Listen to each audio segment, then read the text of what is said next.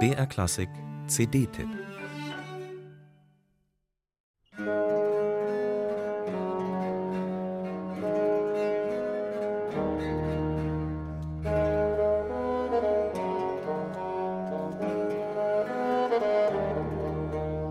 Es ist nicht gerade der Mainstream der englischen Musik der Tudor-Zeit, den sich Concerto Scirocco für das neue Album vorgenommen hat.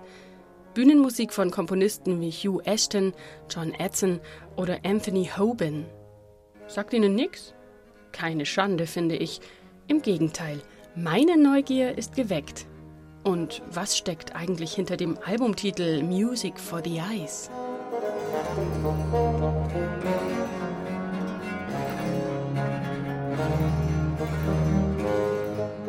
Dieses Rätsel ist schnell gelöst.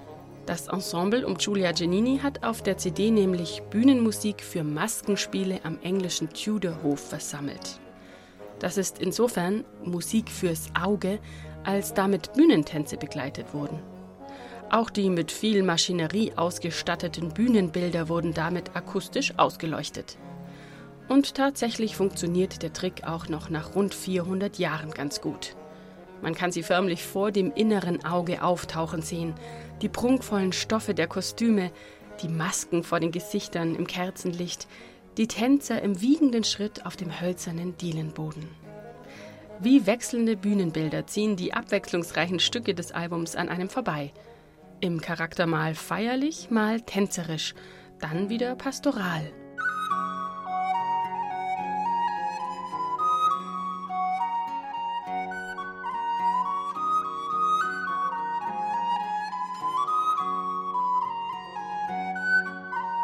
Besonders gut gefallen mir die Stücke mit Bläserbeteiligung. Flöte, Zink und Posaune fügen sich, was ja nicht immer selbstverständlich ist, unaufdringlich in den Gesamtklang ein und bereichern mit ihrem Klangfarbenreichtum.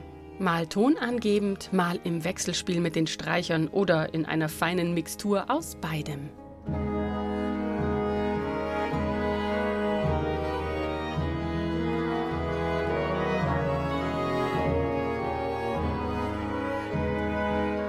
Im aufschlussreichen Booklet erfährt man, dass die Bläser bei den Maskenspielen auch einen ganz praktischen Nutzen hatten. Sie übertönten in den Umbaupausen den Lärm in den Kulissen. Außerdem kündigten sie die Ankunft des Königs an. Stellen Sie sich nur mal vor, der König kommt und Sie haben keine standesgemäßen Bläser zur Hand. Mit dem neuen Album von Concerto Scirocco sind Sie für diesen Fall gut aufgestellt. Von höfisch elegant bis majestätisch repräsentativ ist alles dabei.